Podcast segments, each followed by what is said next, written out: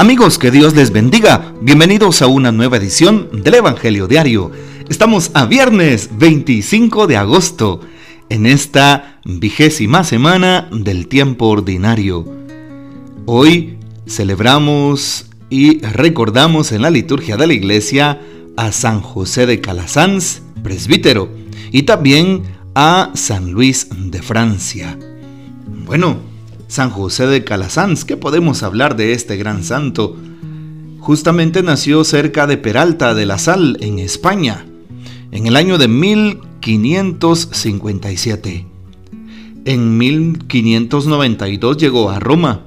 Abrió la primera escuela gratuita para niños de las clases populares. Más tarde formó un instituto destinado a ese mismo fin, que se extendió por Italia, Alemania y Polonia. Tuvo que soportar numerosas contradicciones y lo hizo valerosamente. A sus institutos educativos los llamó escuelas pías y los padres que lo acompañaban se llamaron escolapios, que existen hasta el día de hoy. Pidamos pues la poderosa, la poderosa intercesión de San José de Calasanz, presbítero. Hoy tomamos el texto bíblico del Evangelio según San Mateo capítulo 22 versículos del 34 al 40. En aquel tiempo, habiéndose enterado los fariseos de que Jesús había dejado callados a los saduceos, se acercaron a él. Uno de ellos, que era doctor de la ley, le preguntó para ponerlo a prueba, Maestro, ¿cuál es el mandamiento más grande de la ley? Jesús le respondió, Amarás al Señor tu Dios con todo tu corazón, con toda tu alma y con toda tu mente. Este es el más grande y el primero de los mandamientos, y el segundo es semejante a este. Amarás a tu prójimo como a ti mismo. En estos dos mandamientos se fundan toda la ley y los profetas. Palabra del Señor, gloria a ti, Señor Jesús. Nos encontramos hoy con el texto de San Mateo 22. Hoy es día viernes, un buen momento para hacer ayuno, penitencia y oración, para orar por la conversión de los pecadores, para orar por los enfermos, para orar por las almas, así es, para, para orar por la conversión del mundo entero. Hoy también les invito para que me ayuden a orar por el concierto de mañana transformando corazones por las vocaciones y de esa manera muchos corazones sean tocados por el Señor que tendremos en la hora santa.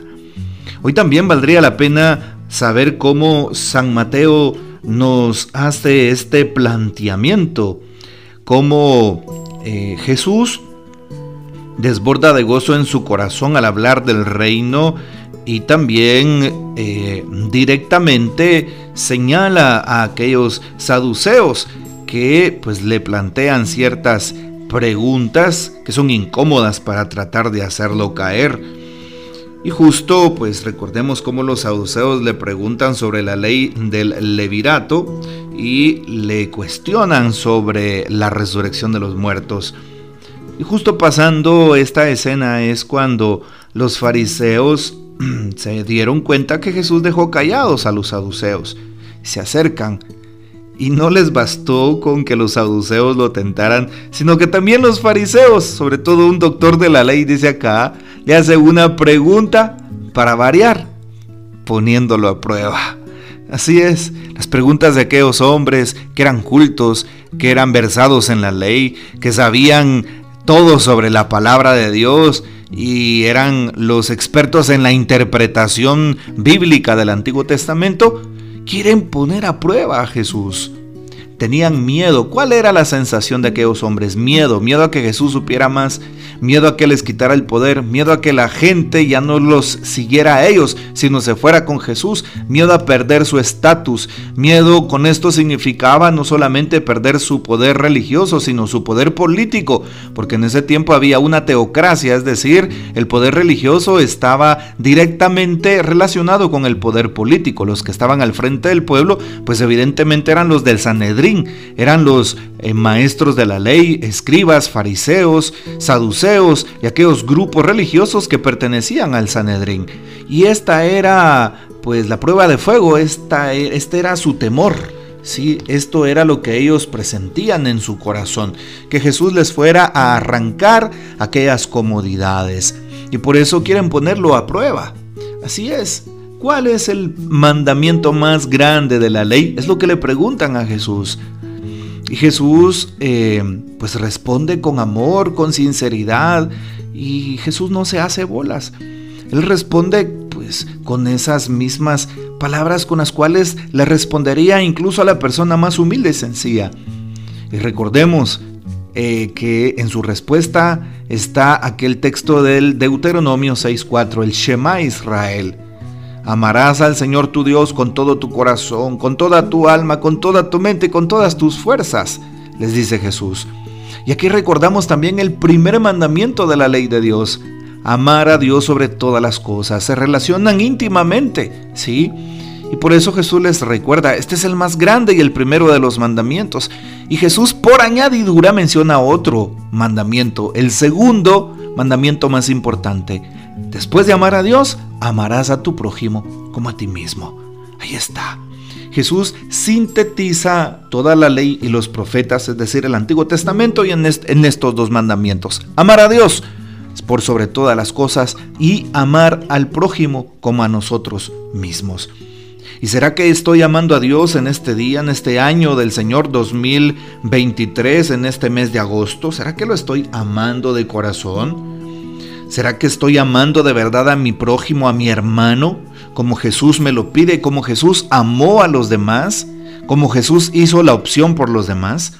Estas preguntas nunca deben dejar de resonar en nuestros corazones y darles una respuesta certera. Hoy le pedimos entonces al Señor que nos ayude a tomar conciencia de los mandamientos más grandes, que nos ayude a tomar conciencia de cómo aprender a amar, a amarlo a Él, por sobre todas las cosas, ¿sí? Y amarlo como nuestro mejor tesoro, de tal forma que Jesús siempre nos, nos está ahí para nosotros, nos bendice, nos perdona, nos limpia, nos salva, nos ama. Así es Jesús, ¿sí? Y por eso este corazón, pues siempre está pendiente de nosotros. Hoy pidámosle al Señor que nos ayude a amarlo, a amarlo por encima de todo, por encima incluso de la familia, por encima del trabajo, por encima de los amigos, por encima de nuestras circunstancias, por encima, por encima de lo que más nos gusta hacer, por encima de todo, que nos ayude a amarlo. Pidámosle esto al Señor. Si amamos a Dios así, sin ninguna duda, vamos a amar de esa forma a nuestro prójimo. Incluso aquel que me señala, que me persigue, aquel que me calumnia, que habla cosas falsas de mí aquel que quiere hacerme caer, aquel que me envidia, aquel que es mi enemigo. Sí, pidámosle al Señor entonces que nos ayude a seguir amando como Él mismo nos ha permitido amar. Bien, hoy vale la pena saber que escuchamos la reflexión del Papa Francisco y pues para el día de hoy, 25 de agosto, ¿qué nos dice su reflexión? La titula Amor a Dios y al prójimo. El Evangelio de hoy nos recuerda que toda la ley divina se resume en el amor a Dios y al prójimo. El evangelista Mateo cuenta que algunos fariseos se pusieron de acuerdo para poner a Jesús eh, a una prueba. Uno de ellos, un doctor de la ley, le dirigió esta pregunta. Maestro, en la ley, ¿cuál es el gran mandamiento? Jesús, citando el libro del Deuteronomio, respondió, Amarás al Señor tu Dios con todo tu corazón, con toda tu alma y con toda tu mente. Este es el gran y primer mandamiento. podría haberse detenido aquí. En cambio, Jesús añade algo que no, lo había sido, que no había sido solicitado por el doctor de la ley. Dice de hecho, el segundo después es similar a este, amarás a tu prójimo como a ti mismo. No se puede amar a Dios sin amar al prójimo, y no se puede amar al prójimo sin amar a Dios. Este fue el mandamiento nuevo que Él vino a traernos. Este es el núcleo del Evangelio y la esencia del cristianismo. Quien no vive al, el mandato de la caridad simplemente no puede llamarse cristiano. Bueno, es lo que nos dice el Papa Francisco en el Ángelus, allá en la casa de Santa Marta, el 26 de octubre del año 2014, al respecto del texto que hoy hemos escuchado. Ojalá pues que esta palabra transforme nuestras vidas y nos ayude a tomar conciencia de nuestra responsabilidad cristiana. Que el Señor nos bendiga, que María Santísima nos guarde y que gocemos de la fiel custodia de San José.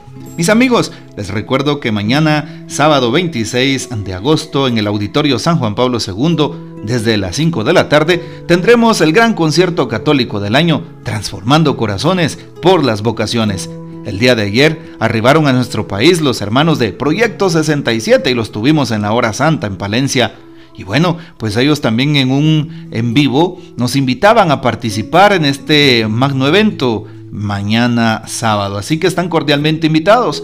También desde México vendrá la hermana Asenet González, desde El Salvador Alto Mando es el Señor y por Guatemala Pierre Gutiérrez y su banda. Y el invitado de la noche, el invitado de honor, el invitado especial y muy esperado, Jesús sacramentado. Así que pidan más información para obtener sus entradas al número 42 92 19 19 y de esa manera van a colaborar con los seminaristas de nuestra arquidiócesis de Santiago de Guatemala y vamos a pasar una hermosa velada con el Santísimo y con estos grupos de hermanos que nos visitan de otros países. Que el Señor esté siempre con nosotros y nos guarde. Y la bendición de Dios Todopoderoso, Padre, Hijo y Espíritu Santo descienda sobre ustedes y permanezca para siempre. Amén. Comparte este audio y hasta mañana.